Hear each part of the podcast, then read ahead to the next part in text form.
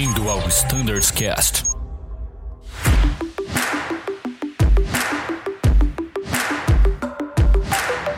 Fala pessoal que escuta o Standards Cast, mais uma vez bem-vindos.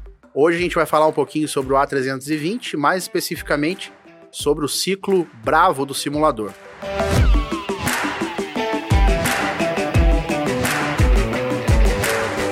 E para isso eu tenho aqui a Roberta Veran, o Braulio e o Bruno Lely. Tudo bem, Rô? Como vai? Oi, Ti, tudo bem e você? Bom, primeiro eu queria agradecer a oportunidade aí, agradecer ao Braulio e a vocês pela oportunidade de estar aqui. Uma honra poder ajudar a participar aí do Standards Cast. Maravilha, seja muito bem-vinda. Fala, Braulio, tudo bom? Olá, pessoal. Tiago, tudo bem? Prazer estar com vocês de novo. A Rô com a gente pela primeira vez. Rô, seja bem-vinda e fique à vontade para falar a hora que você quiser, hein? o Bruno, o pessoal já conhece, esteve nos últimos, tá aí com a gente de novo. E aí, Brunão, firme? Fala, Ferraz, tudo bom? Pessoal, muito obrigado pela oportunidade novamente de estar aqui com vocês. Maravilha. Então, é legal a gente comentar que a gente está finalizando aí o ciclo alfa do simulador do 20, né? Todas as frotas aí cumprindo com, com as atas de acordo com o IOSA. Então a gente vai dar início agora em dezembro, já vamos ter duplas treinando a RST Bravo. E a ideia desse episódio é trazer aí alguns highlights, algumas, algumas informações sobre a RST Bravo, lembrando sempre que o podcast é uma ajuda aí nos estudos, mas todos os estudos aí para as sessões devem ser feitos de acordo com os manuais oficiais e com o PTO. Então, Braulio, vamos falar um pouquinho sobre o PTO. A gente está aí com o PTO 24, a gente está gravando esse episódio agora em outubro, mas a gente está aí para ter uma mudança no PTO para o 25? Como que vai funcionar essa mudança? Boa, Thiago. É, vamos lá, pessoal. Estamos gravando esse Standardcast em outubro de 22, então eu peço a atenção de vocês para quando estiverem nos escutando, para sempre checarem no ADDocs qual é a revisão oficial que está rodando do PTO. Hoje nós estamos com a 24 e nós temos uma revisão temporária que atualizou o treinamento periódico do 320, a RT 01 de 22 ela atualizou por inteiro treinamento periódico da nossa frota. Então, hoje, se o aluno for consultar o PTO para descobrir qual, qual é o escopo do treinamento do ciclo Bravo, ele vai entrar lá no comecinho do, do PTO, vai ter a RT 0122, que vai mostrar a RST Bravo e o RPC Bravo, o treinamento periódico do ciclo Bravo. Pessoal, é previsto que em outubro mesmo seja publicado o PTO 25, por isso que eu estou chamando a atenção para a consulta correta do documento atualizado no ADDocs. Né? E para isso eu queria já pedir para Rô. Rô, dá uma relembrada para o pessoal aí, como é que eles vão conseguir descobrir por qual é a fonte para a gente trazer o PTO 25 ou 24 que seja é, no ADDocs. É, isso eu vejo que gera bastante dúvida também no pessoal. Então, aproveitando aqui, o caminho correto para a gente ver esses manuais é no ADDocs, pela Biblioteca de Documentos, Operações de Voo, GTO, Gerência de Treinamento Operacional, manuais. Daí a gente acha os manuais atualizados para nosso estudo, para consulta.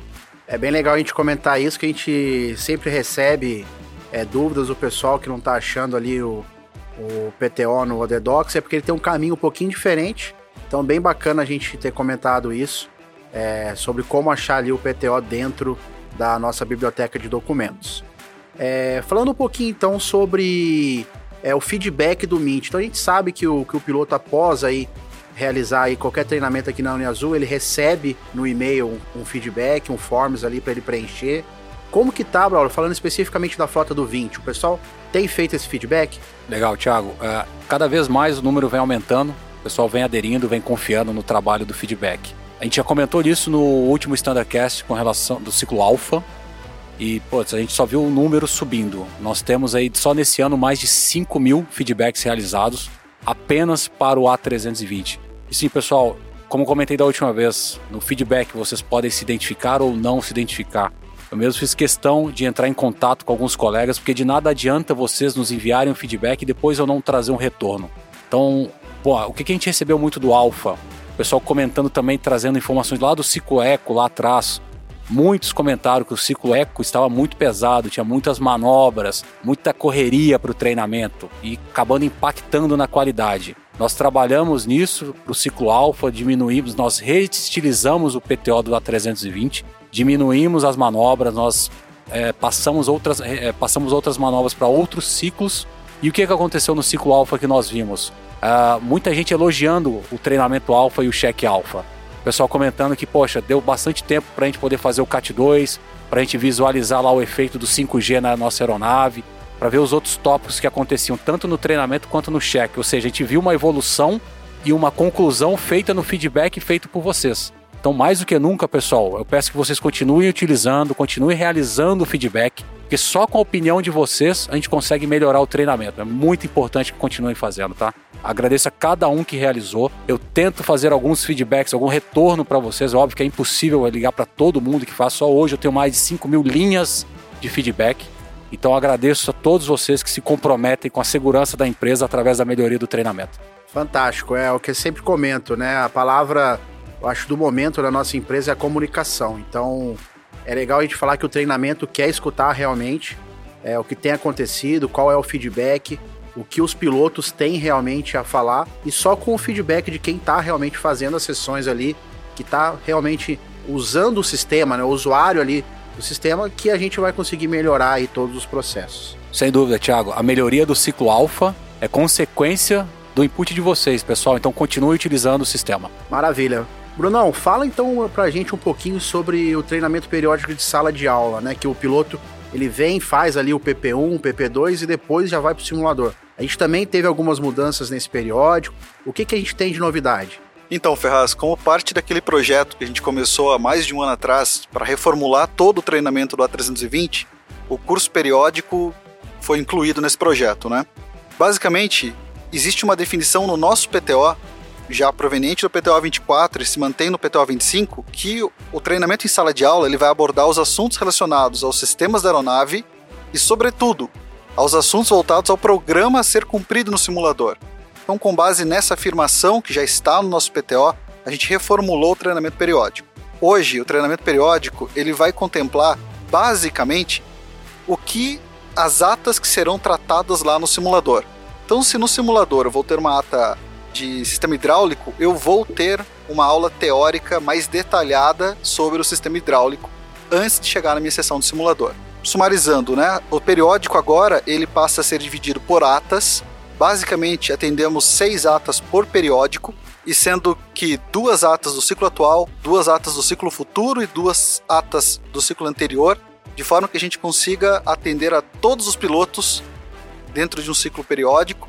E também, no final do periódico, a gente reservou um tempo para tratar de um. basicamente do que está acontecendo na rota. Então, se, se houverem falhas é, daquele momento, como por exemplo a gente passou pelas falhas hidráulicas, houve um momento onde no A320 a gente tinha aquelas falhas de freio, então a gente consegue hoje dedicar um tempo para tratar especialmente dessas falhas. É um treinamento que vai ser renovado todo semestre. Então, todo semestre o treinamento é novo, o material é novo, ele não é mais aquele material repetitivo que nós tínhamos antes. É isso aí, Thiago. Se me permite nesse tópico, como o Bruno comentou, o material ele será sempre revisto a cada semestre. Então agora, acompanhando a virada do ciclo Bravo em simulador, nós teremos a virada do ciclo Bravo também na sala de aula. Hoje a sala de aula está acontecendo EAD, então todos os materiais vão passar a acompanhar o ciclo bravo do simulador. Então a ideia da gente ter a teoria um pouco mais a fundo, isso eu já comento com o pessoal. Então esperem que nessa sala de aula nós vamos falar um pouco mais a fundo do sistema hidráulico. Não simplesmente bullet points, tópicos e, e enfim, passar rapidamente pelo assunto. Mas a ideia é conhecer um pouco mais do avião que nós estamos voando. E como o Bruno comentou, é um tópico que a gente está gostando muito de trabalhar. A gente faz um link com safety, com flight standards, com os assuntos que vem acontecendo na rota no ciclo alfa, por exemplo, nós trabalhamos muito a, a situação do, da falha de freio durante o estacionamento da aeronave, nós reforçamos muito isso aí, a ponto de conseguirmos zerar agora no final do ciclo alfa as ocorrências em solo, obviamente. E depois a Airbus veio tratando esse, esse tópico com assuntos com a manutenção que já não é a nossa área. Mas a gente conseguiu reforçar muito o procedimento de estacionamento da aeronave com isso daí. É fantástico. E isso aí faz com que o piloto tenha realmente o acesso ali a vários tópicos, a várias informações sobre sistemas que antes a gente não tinha, que era uma aula mais genérica, abordando vários sistemas que a gente não conseguia se aprofundar em alguns sistemas específicos, né? Isso já é um ganho enorme e também para a segurança de voo, uma vez que o piloto vem para o periódico e ele fica sabendo realmente o que está acontecendo na frota, os principais pontos de atenção, para quando ele retornar ali para o voo, ele vai ter exatamente ali uma noção do que está acontecendo, né? Às vezes não aconteceu com ele no voo específico, mas aconteceu algumas vezes e ele vai estar tá ciente e já vai estar tá ali treinado para se essa situação ocorrer no voo real. Sem dúvida, Thiago. E aproveitando o top para agradecer o pessoal do Safety que contribuiu com a gente. E também a galera do Flight Standard, principalmente o Raposo e a Bárbara, que estão sempre lado a lado comigo aí no, no treinamento. Fantástico. Então é legal a gente entrar um pouquinho então a, a, direto na RST Brava agora, falando um pouquinho do que vai ser abordado. Mais uma vez, a gente nesse episódio, o intuito não é a gente falar especificamente das manobras que vão ser, mas sim das atas e dar um overview aí geral de como o piloto pode fazer um melhor gerenciamento e do que ele pode esperar realmente desse ciclo de, de treinamento. Então, já começando, é, vamos falar um pouquinho qual, qual vai ser o cenário dessa sessão e qual aeroporto vai se passar, o Brother.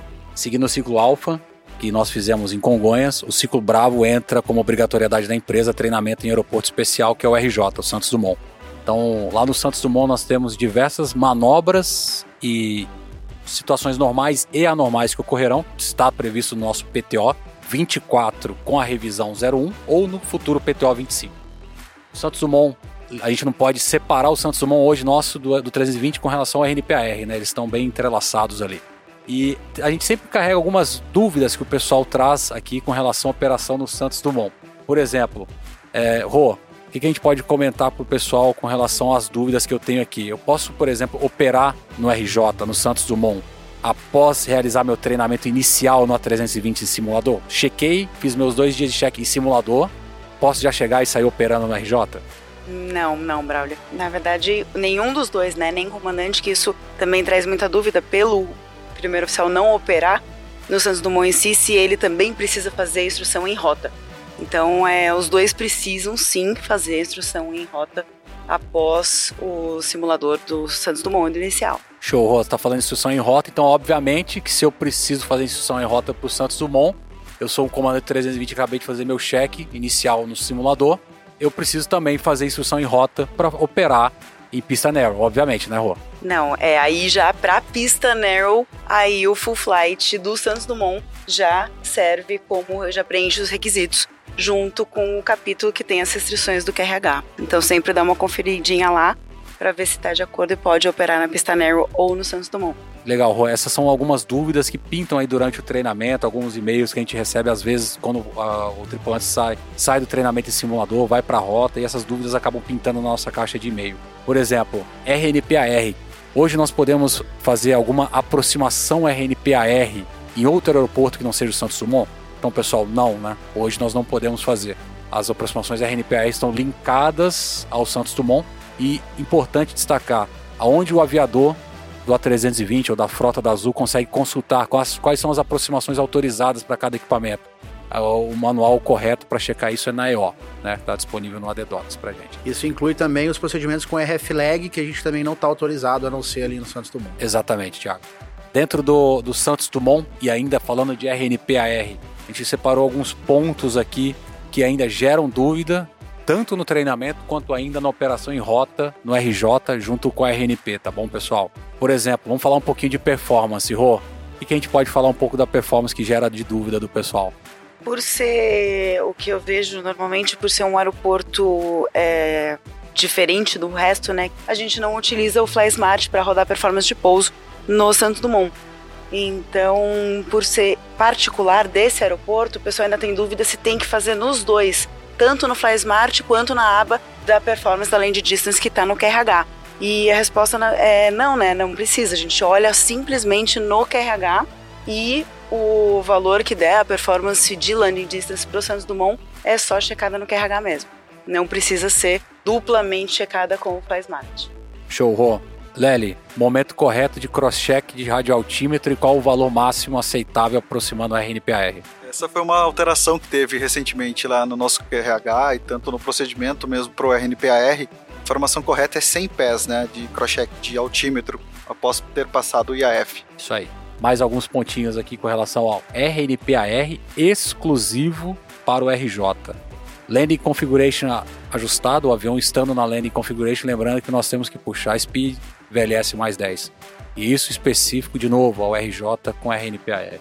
E quando devolver a velocidade, quando reassumir a V-approach, quando estivermos a uma milha do front. Aí devolvemos para manage speed.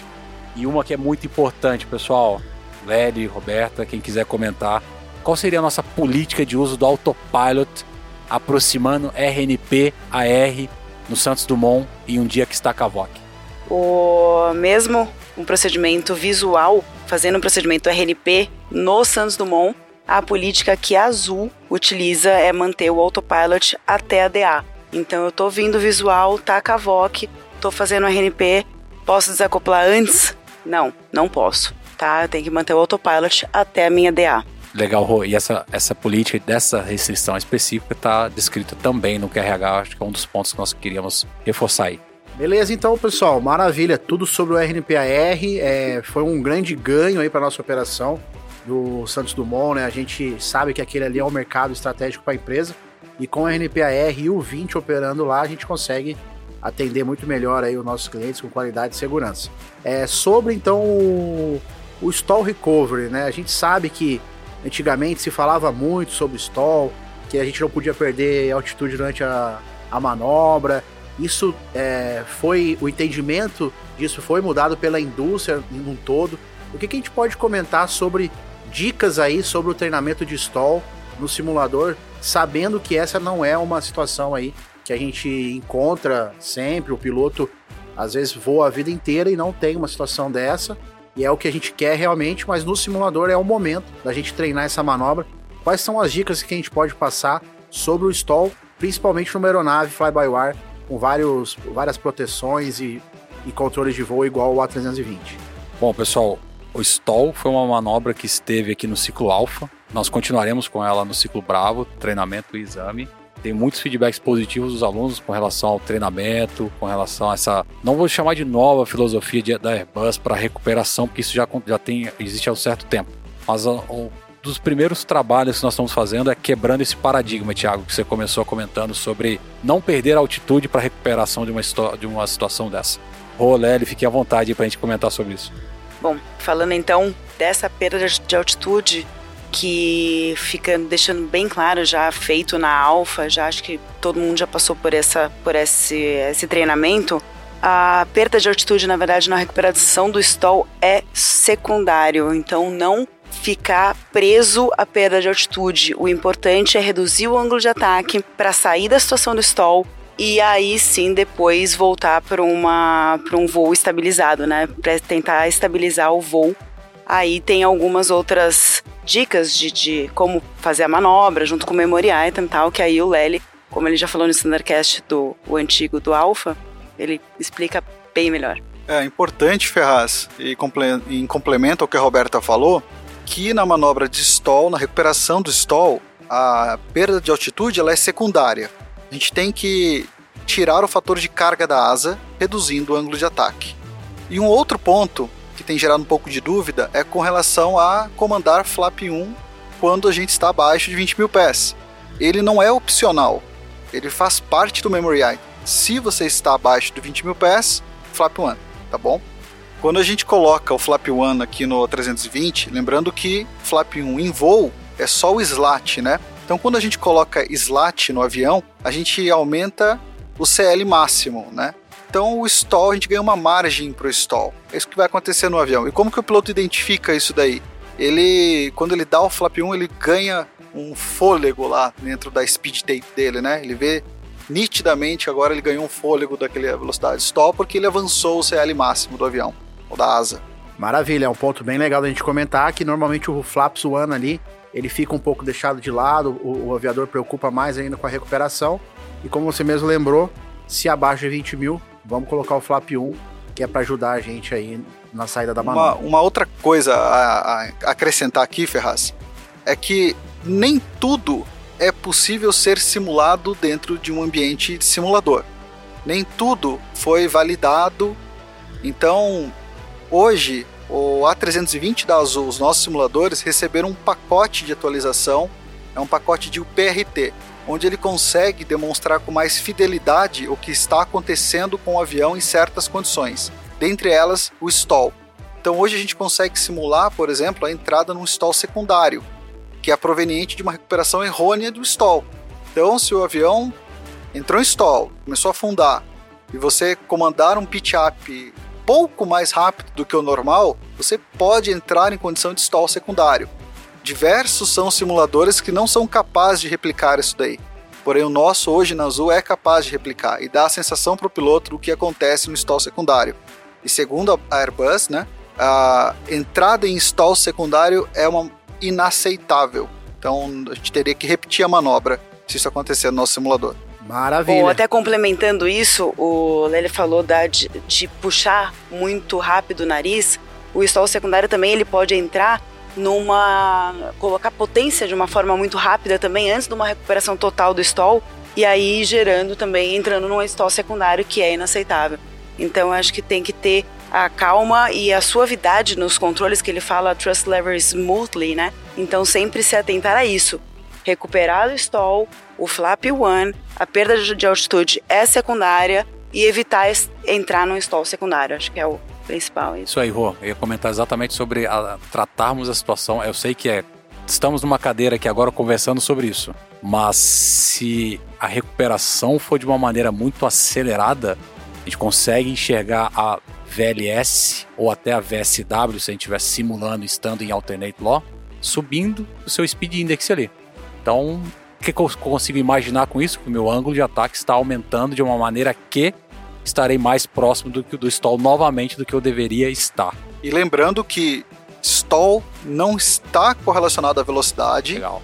Ele está correlacionado ao ângulo de ataque e eu posso inclusive estolar em diversas velocidades, conforme foi apresentado lá no ciclo alfa para os alunos que tiveram a oportunidade de participar em sala de aula do ciclo alfa. Foi apresentado um diagrama de fator de carga e velocidade onde ele apresenta que a gente pode estolar o avião em diversas velocidades, né? Ou até a correlação com a velocidade de manobra, né? Maneuvering speed. A gente pode quebrar o avião. Mas isso fica para um próximo podcast, né? Legal. Eu queria trazer para o pessoal também uma informação que eu acho que é bacana. Em 2021 eu tive a oportunidade de participar de um seminário pela internet da IATA, onde o tópico era Loss of Control. Aliás, o tópico era, na verdade, o, os acidentes que aconteceram na aviação de 2011 até 2021. E, pessoal, uh, o top de acidentes fatais está relacionado a atitudes anormal em voo, que, é, que eles denominam de Loss of Control in Flight. Somente Loss of Control in Flight teve 49 acidentes nesse período com vítimas fatais. E obviamente o stall é uma das situações que está aí nesse pacote do Laws of Control in Flight. Então, mais do que nunca, é um tópico que tem que estar presente no treinamento e a gente tem que cada vez mais explorar. Beleza? Fantástico. Uma aula aí sobre, sobre stall. É muito legal a gente sempre trazer esses assuntos à tona, uma vez que não faz parte da nossa rotina e por muitas vezes a gente deixa de lado aí e passam algum tempo sem conversar sobre isso.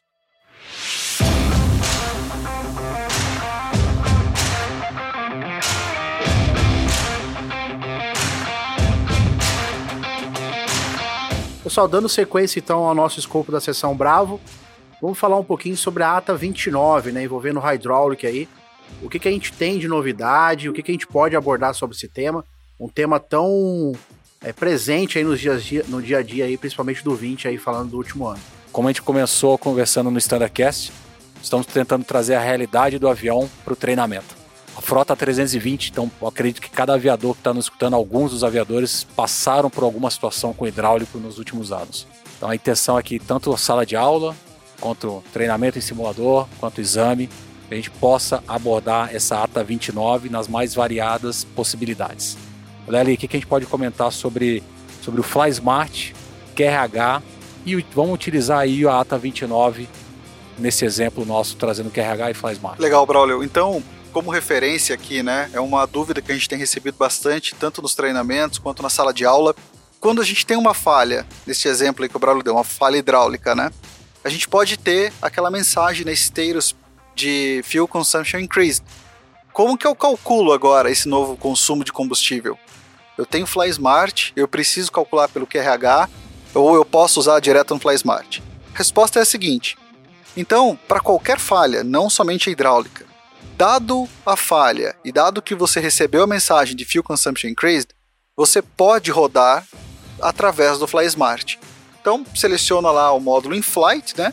E clica em NSC, que significa lá os Non-Standard Configuration Items. Lá a gente vai ver que tem diversos itens vai ter, por exemplo, landing gear, vai ter flaps, speed brake, landing gear doors.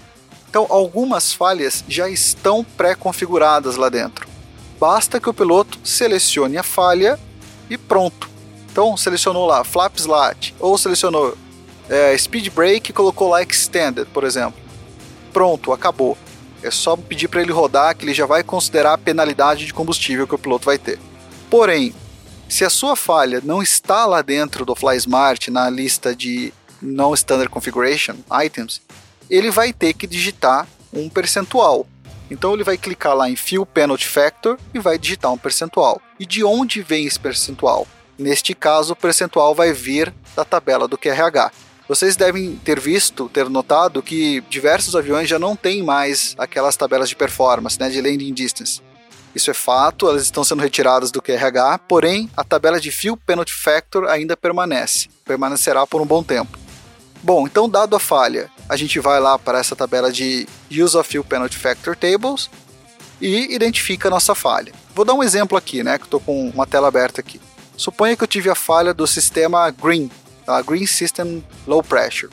Aí ele me dá uma condição, ele fala lá, de 0 a 9%. Aí uma outra dúvida que a galera sempre tem, o Ferraz. Quando que eu considero 9? Quando que eu considero 0? Quando que eu considero 4,55? Sei lá, um número aleatório no meio termo aí. Em pergunta à Airbus, a resposta que nós tivemos foi a seguinte: se a sua condição é verdadeira, então notem que lá na tabela do QRH ele vai dar uma condição para a gente, né? Ele vai mostrar uma condição, por exemplo, aqui, a da falha hidráulica, se o left ou right spoiler 5 está indicado como extended no momento da falha. Então, se essa condição é verdadeira, considera 9, ou considera 5, né? considera o limite superior. Se a condição é falsa, considera 0. Então, nós não temos números intermediários. Ou é 0, ou é o número mínimo, ou é o máximo, tá? Então, nesse exemplo aqui, do Green System Low Pressure, se a condição é verdadeira, pega esses 9% e coloca lá no FlySmart. Uma outra dúvida, Ferraz, só para encerrar esse assunto é: Bruno, quando eu rodo aqui pelo no non standard configuration, coloco lá que o trade de pouso está despachado, tra, tá, ou melhor, está falhado, travado embaixo, por exemplo, ele me dá uma penalidade bem inferior aos 180% que está lá na tabela do QRH. Isso é muito e legal, né? Por que essa diferença, né? Então, o fato é o seguinte, a tabela do QRH ela é feita para o cenário mais pessimista possível. É o pior dos pontos encontrados nas análises lá pela engenharia o nosso FlySmart ele é capaz de dar um valor muito mais próximo à sua realidade, com base no peso, com base no vento, com base na temperatura, e por isso que ele vai dar uma informação muito mais próxima à realidade, né? um valor muito inferior. Acho que são esses os pontos, Braulio. Não sei se a Rua acrescenta mais alguma coisa, Braulio. É possível concluir então que quando existe a falha no QRH e existe no FlySmart, pode resultar valores diferentes no cálculo? Exato. Se ela, esse é o exemplo do landing gear, por exemplo, né? Então, eu posso ter sim valores diferentes. E qual é a fonte mais confiável? É o nosso FlySmart, porque ele foi capaz de gerar um cenário muito mais próximo ao voo que a gente está vivendo do que o QRH, que foi calculado para o pior ponto encontrado. Um exemplo bem legal disso que você está falando é quando nós tínhamos o, o, o FlySmart e tínhamos as tabelas de landing distance ainda disponíveis, que o aviador fazia conta ali na tabela e depois fazia no, no FlySmart e davam valores de distância de parada diferentes, porque a gente sabe que as tabelas elas são muito mais conservativas ali, elas usam uma metodologia diferente. No caso do fio pênalti específico, ele trabalha ali com pesos mais altos, próximos aos máximos do, da, da aeronave. Já no Fly Smart você vai trabalhar com, com o real ali do momento que você está tá operando ali na aeronave. É legal a gente comentar a respeito disso, Lely, que a gente tem agora disponível no ADDocs os manuais da Navibu, que é a desenvolvedora do FlySmart, principalmente falando da aba de In-Flight Performance, que é um tema tão em alta aí no momento, que a gente está nessa transição da própria Airbus de retirada das tabelas para a inclusão do, do FlySmart, o piloto hoje ele pode ter acesso aos manuais do FlySmart pelo ADDocs, a gente entra lá em Flight, né, operações de voo, operações, manuais, e aí a gente tem disponível ali tanto para a frota Airbus A320 como para 330, manuais EFB, ele tem acesso também aí. E lembrando que a gente também tem a videoaula gravada aí, para a gente estar tá disponível com alguns exemplos, a gente não aborda todos os exemplos, a gente chamou a engenharia de operações para participar com a gente, mas também já ajuda aí bastante no entendimento do dia a dia. Maravilha, pessoal. Dando continuidade então à nossa RST Bravo, a gente já falou aí um pouquinho sobre stall, hydraulic, falamos bastante sobre o Fly Smart. Vamos falar então sobre a ATA 34, né? Aí uma manobra tão temida em vários, eh, não só no Airbus, né, em vários equipamentos aí, que é a Unreliable Speed Indication. A RST Bravo traz essa manobra e que seria legal a gente comentar quais são as informações aí pertinentes sobre isso. Legal, Thiago. Eu diria que assim, no Airbus, não é, não é desmerecendo a situação do Unreliable, mas no Airbus, por culpa do bus que algumas aeronaves possuem, né? Até facilita um pouco a nossa solução dessa situação, mas enfim. Temos que lembrar primeiro que é o seguinte, nem todas as aeronaves têm o bus reversível. Hoje, nos nossos simuladores, na Uniazul, o simulador que representa o NEL, ele possui o bus reversível e o CEL não. Então esse é o primeiro ponto para a turma que vai vir fazer o treinamento periódico. Já tem em mente que a solução ou o lidar com essa situação será diferente entre os simuladores. O primeiro ponto que eu teria para trazer é esse. Por onde mais a gente pode continuar falando sobre esse, essa situação? Eu acho que um ponto importante é a, o reconhecimento da falha e quando iniciar a aplicação do Memory Item. É, né, Roberto? Porque ele fala lá no início do Memory Item, né? If the safety of the flight uh, is impacted. E aí você aplica o Memory Item. Caso contrário, não, mantenha a trajetória de voo. E aí parte para o troubleshooting do que, que ocasionou, né? Aquela a dúvida em si. Mas se não foi impactado, aí a gente mantém. Se foi impactado, aliás, a gente aplica os Memory Items. Aí conforme aí o Legal. E o que, que e a Airbus sugere ainda, ela, ela diz, né, que o que você considera como a segurança do voo impactado, né? É a perda da consciência estacional, é, pitch e potência atual não está coerente com a tua fase de voo, com a tua condição de voo, ou quando o avião já apresenta alguma mudança na sua trajetória que não é mais coerente com o voo que ela tá, estaria realizando, né? Nesse caso, entende-se que a gente tem que executar o memory item. E se eu executei o memory item, eu sou obrigado a, fazer, a nivelar o avião, eu posso simplesmente, bom, apliquei os memory items, independente do momento que eu estava, apliquei o memory item, tomei por decisão, entendi que meu, minha trajetória estava impactada, apliquei os memory items e simplesmente segui. Não nivelei a aeronave para entrar no troubleshooting. Entrei no troubleshooting em ascensão, por exemplo. Na verdade, olhar a última frase lá do memory item, se, se a gente colocar lá para ver, para dar uma olhadinha, ele fala que se você aplicou os memory items, é mandatório você nivelar o avião level off for troubleshooting. Então, se você aplicou, sim, mandatório nivelar o avião para a solução, para a pesquisa do, do, do problema, para a solução. Se você não aplicou, daí você pode continuar mantendo o seu voo e fazer a busca, o troubleshooting durante uma trajetória estável de voo. Legal.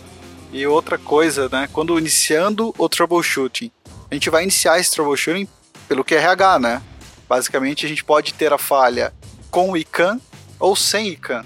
Se eu tive a falha sem ICANN, o único meio que eu tenho de começar a pesquisa da falha é através do QRH. Ou eu posso ter a falha com ICANN, né, Rô? Que seria uma falha de isso é ah, uma falha de, dos ADRs, por exemplo. Isso. Que aí você traz, começa a solucionar pelo ECAN, que em algum momento, se precisar ir para o QRH, ele vai te dar o Procedure Apply, e aí você vai para o QRH e aí vai pra... Que é um dos poucos momentos que a gente interrompe o ECAM para seguir para o QRH. Exato, exatamente. É muito legal essa manobra porque é por causa de, exatamente disso. O gerenciamento ele tem é, várias formas de serem feitos de acordo com, primeiro, a aeronave que a gente está voando e qual é o opcional que ela tem, né? O Claudio comentou muito bem. A gente tem hoje dois, dois simuladores aqui na Uniazul que um tem a bus reversível, que ela tem o push button ali disponível no lateral console, e a outra a gente não tem, né? que bus. reflete no Exatamente. avião hoje, né, Thiago? Os Exato. aviões hoje também estão nessa situação. E o né? mais legal é isso, que realmente é a realidade hoje da nossa frota, que o aviador pode sair de uma aeronave com a bus reversível e entrar num outro, num outro avião que, que tenha a bus ali ou somente desligando os ADRs, ou que nem tenha a bus, pode ser que aconteça. Sim. Então, é isso é, é muito legal e a gente pode acrescentar e tudo isso que a gente falou. Normalmente a gente fica muito preso ali aos estudos ao FCON, né? É, o FCTM traz uma literatura fantástica a respeito desse gerenciamento. Inclusive, a gente, a gente trouxe esse, essas informações do FCTM e lá a gente tem ali como se fosse um fluxograma, né? Que ele fala exatamente disso que a gente falou. os memory items estão condicionados à fase que você tá e se realmente você tá com, com o voo impactado ou não. Isso é o principal, né? É a chave do sucesso para você fazer um bom gerenciamento. O, ge o, gerenciamento é a chave, sem dúvida nenhuma, diria para 99,9% de todas as situações anormais desse avião. E, bom, queria simular uma situação aqui então, Lely, e vamos ver o que mais a gente pode trazer para a galera para lembrar sobre o como que o memory item tem que se readaptar à fase que eu estou. Então vamos supor aqui que eu decolei de uma pista X, independente do aeroporto que seja, fiz uma curva imediata logo após a decolagem a 400 pés, e vamos dizer que antes dessa curva ali a 100 pés, eu perdi a indicação dos três, dos dois PFDs e do meu standby. É um momento é muito crítico, né? É uma situação muito crítica. Então, Entendemos meu... que a segurança do voo está impactada, eu a trajetória segura? Eu entendo que sim. Então, eu, eu nessa situação ali a 100 pés, já 5 segundos de decolagem, liguei o autopilot e ele começou a comandar um pitch absurdo para cima e não coerente, a minha velocidade começou a aumentar, ou seja, algo não está correto pitch ali. para cima, velocidade aumentando, né? Pois é. Então, eu passei a 100 pés e aí unreliable speed. Estou em uma situação de unreliable speed eu tenho, eu tenho uma certa configuração naquele momento a ser executada. Sim. O que, que a gente poderia falar nessa, nessa sequência então, desse voo? Alguns, alguns pontos importantes, né? Primeiro, a execução do memory item, né? O callout, como o Braulio falou, Unreliable Speed, Autopilot Off, Autotrust Off, Flight Director Off. Depois, a gente vai ter que setar o pitch potência do avião. E aí é importante a gente lembrar que esse pitch potência ele vai variar de acordo com a sua evolução na subida. Então, esse exemplo do Braulio é 100 pés eu vou ter que dar toga pitch 15. Porém, quando eu passar a Thrust Reduction, eu vou ter que trazer para Climb pitch 10 e continuar subindo até eu passar a MSA para que eu possa nivelar e passar para pesquisa de pane. Um outro ponto que eu queria comentar aqui ainda é o avião vai ainda enquanto a gente não nivelar, a gente não vai ter o backup speed scale, né? o avião, eventualmente, ele pode reclamar lá que você está extrapolando velocidades de flap, e não é para recolher flap nesse momento, né? Ele pode reclamar que você está com low speed, não tem mais o que você fazer, não é para você ceder nariz e acalmar os alarmes aurais do avião. Mantenha a configuração que prevê o memory item e espera. Depois, quando você nivelar, iniciar o troubleshooting, aí sim você vai colocar o backup speed scale, a situação vai acalmar um pouco mais. Confia no procedimento, Confia né? Confia no procedimento. A própria FCTM comenta que o foco, o foco do Memory Item é estabelecer condições seguras do voo por um período de tempo suficiente a fim de que a gente possa entrar no troubleshooting. Então, esse é o ponto do Memory Item. Depois, tá, nivelou. Vai fazer troubleshooting agora. Suponha esse exemplo aí, eu tô entendendo que não teve. Não tem sem ECAN, por exemplo. Tá? Não sem ECAN nesse procedimento. Então, eu nivelei, vou fazer o troubleshooting, eu tenho que pedir o QRH. E no QRH, ele vai basicamente começar a mostrar para mim lá o memory item, né, que eu tinha que ter aplicado, vai pedir para eu nivelar para fazer o troubleshooting e vai começar a levantar alguns pontos importantes do da gestão dessa falha, né? E aí vem um outro ponto importante. Em determinado momento, ele vai falar para mim lá, se eu estou abaixo do 250, backup speed scale, né? Usa ele, push button lá, aperta ele. Então eu tenho aqui nos nossos simuladores, nós temos simuladores que tem e simuladores que não tem. Então eu vou um grupo de pilotos vai voar com o backup speed scale e o outro grupo vai ter que voar na tabela de pitch potência. Agora, se você tem o backup speed scale, você não precisa usar as tabelas de como referência. Então é só voar na green band. Sempre lembrando que se você vai recolher os flaps, esteja na base superior dessa green band. E se você vai estender os flaps, esteja na base inferior dessa green band. E follow the green. Follow the green. Maravilha, pessoal. Então essa, esse ciclo bravo está recheado aí com várias manobras legais aí para a gente aprender. É sempre com o intuito aí de, de realmente voltado para o treinamento em si, é, para a gente sair realmente do simulador um aviador melhor do que quando a gente chegou, né? Falando um pouquinho sobre o ciclo alfa que a gente está encerrando, é ele agora, né? Até dezembro aí todo mundo vai ter passado pelo ciclo alfa. O que, que a gente já pode mapear sobre esse treinamento, de feedbacks? A gente já falou de feedback aqui. O que, que a gente já tem de informações sobre o ciclo alfa que a gente vai poder aplicar aí nos próximos ciclos que o grupo tem comentado? Boa, Thiago. O ciclo alfa finalizando agora novembro, dezembro. Além do feedback próprios alunos, nós temos o feedback do grupo de instrução e exame. Também é muito importante. pessoal trouxe alguns, eu separei algumas coisas para a gente bater um papo aqui e tentar minimizar as dúvidas na medida do possível. O grupo trouxe algumas dúvidas com relação ao Departure Change Checklist.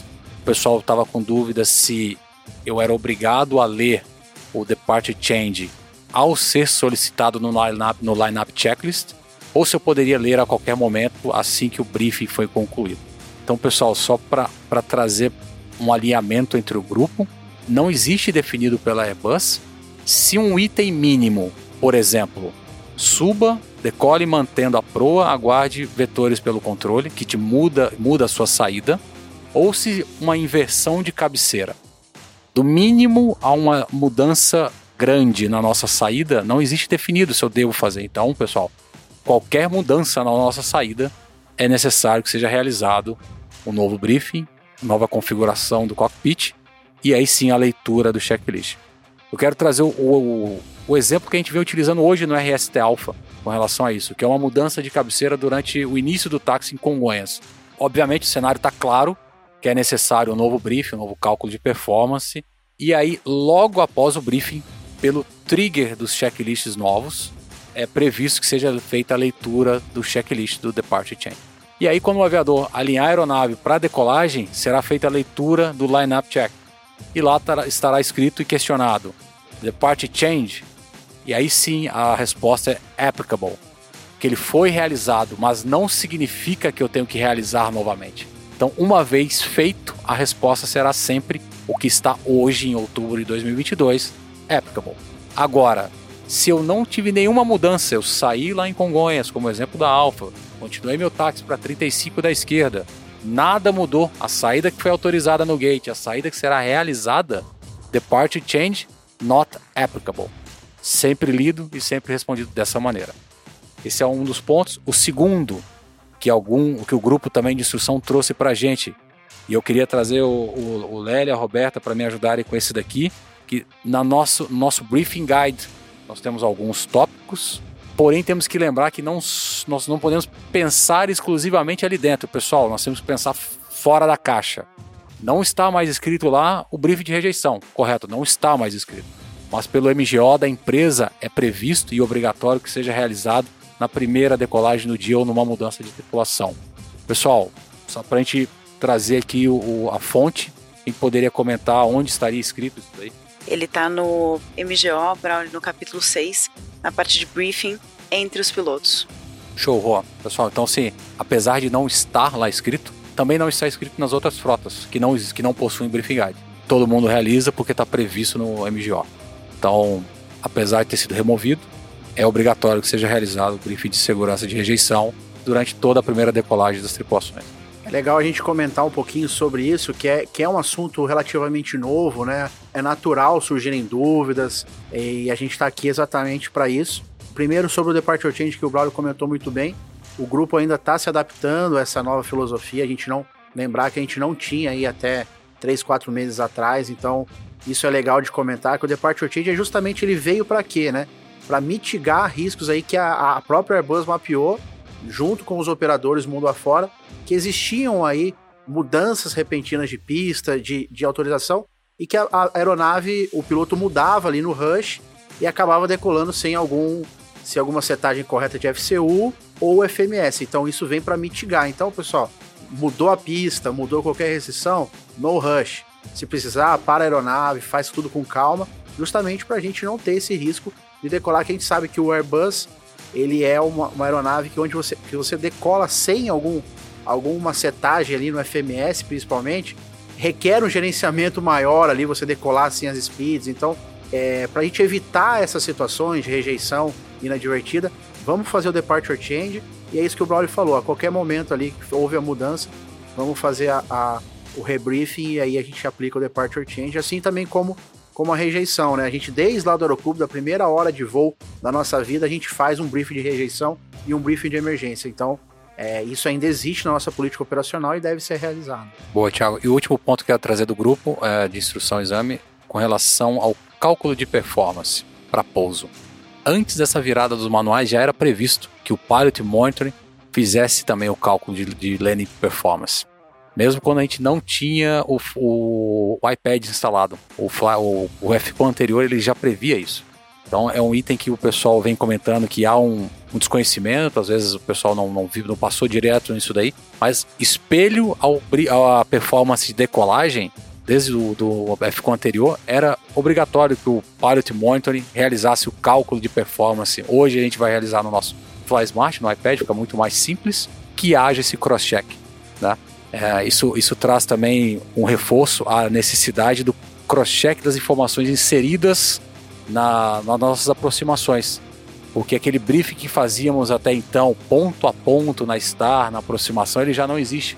Então, antes do início do briefing, é previsto lá pelo FCOM que o Pilot Monitor enxergue todas as informações que foram inseridas. Esse é mais um dos pontos. E eu gostaria, em nome de todo o grupo de instrução e de examinadores aqui, acho que até parabenizar o grupo pela adesão aos novos manuais porque o que nós vimos aqui foi um, grupo que apresentou sim algumas dúvidas durante o treinamento periódico alfa, que foi bem no, no momento da mudança dos manuais, mas que demonstrou muita maturidade ao aceitar, ao quebrar alguns paradigmas e se imergir no, no novo FCOM. Então, acho que o grupo está assim, de parabéns com relação a essa mudança e agora é bola para frente e todo mundo se adaptando ao novo FCOM.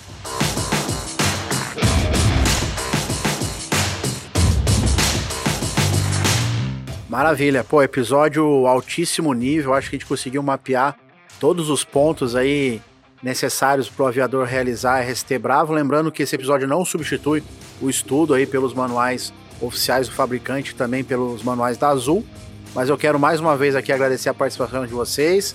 São da casa, voltem sempre. Obrigada, obrigada mais uma vez pela oportunidade e um prazer estar aqui com vocês. Também agradeço a, a oportunidade de estar aqui com vocês de novo. Obrigado, Ferraz. Parabéns pela condução aí. Obrigado, Roberto e Braulio. Legal, pessoal. Reforçando, como sempre, coordenacão.a320 é a caixa de e-mail oficial do treinamento do A320. Toda a equipe de instrução, examinadores, todos à disposição de vocês. Pudermos ajudar aqui no treinamento, sempre à disposição. Agradeço a cada um de vocês pelo feedback, por terem entrado em contato conosco. Permanecemos à disposição. Um grande abraço a todos, a gente se vê na próxima aí. É isso aí. Então, como o próprio Braulio falou, o e-mail da coordenação do, de, de treinamento do A320, a gente também deixa o nosso e-mail do flightstandard.voiazul.com.br. Flight Treinamento está sempre trabalhando junto. Então, o grupo que tiver dúvidas, sugestões, melhorias, encaminhe para a gente aí as informações. E sobre o nosso podcast, se você tem aí alguma sugestão de pauta e alguém que você queira ver aqui, então manda para a gente aí standardscast.voiazul.com.br. Até uma próxima e tchau!